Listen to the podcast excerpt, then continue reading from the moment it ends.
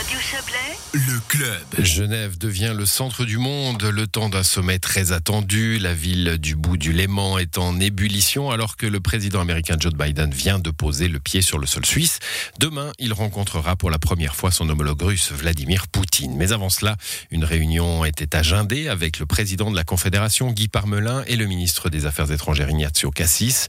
Et s'il ne faut pas trop en attendre, ce rendez-vous est une opportunité à saisir, selon le libéral radical vaudois Laurent Verly, membre de la commission de politique extérieure du Conseil national. D'abord, je pense qu'il faut rappeler que c'est pas une visite d'État. M. Biden ne vient pas visiter la Suisse, mais c'est une très très belle opportunité pour la Suisse et la Suisse officielle avec son président, son ministre des Affaires étrangères. C'est fondamental là aussi qu'il y ait une rencontre d'homme à homme, si vous me permettez l'expression, même s'il y aura en l'occurrence deux femmes, nos secrétaires d'État, d'autant plus que dans un contexte où aujourd'hui il n'y a pas d'ambassadeur des États-Unis encore nommé pour la Suisse. Donc c'est ce contact direct qui est très important.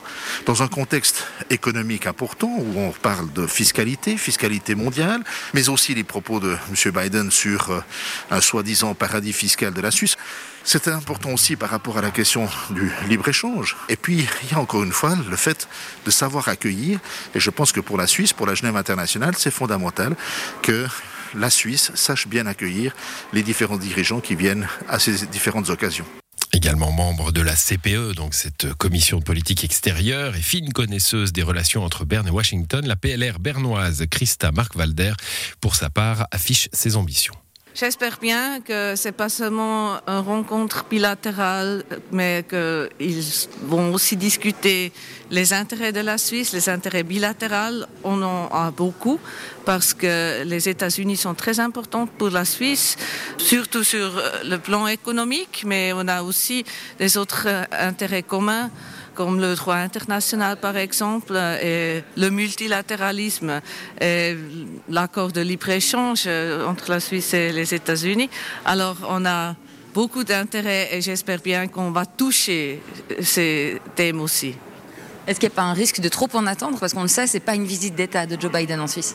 Absolument, mais il faut toujours prendre les chances quand on rencontre euh, un président, surtout des États-Unis.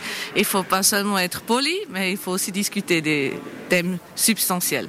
Des propos recueillis par Hélène Yost. Un point de presse est prévu à l'issue de cette réunion, aux environs 18h30.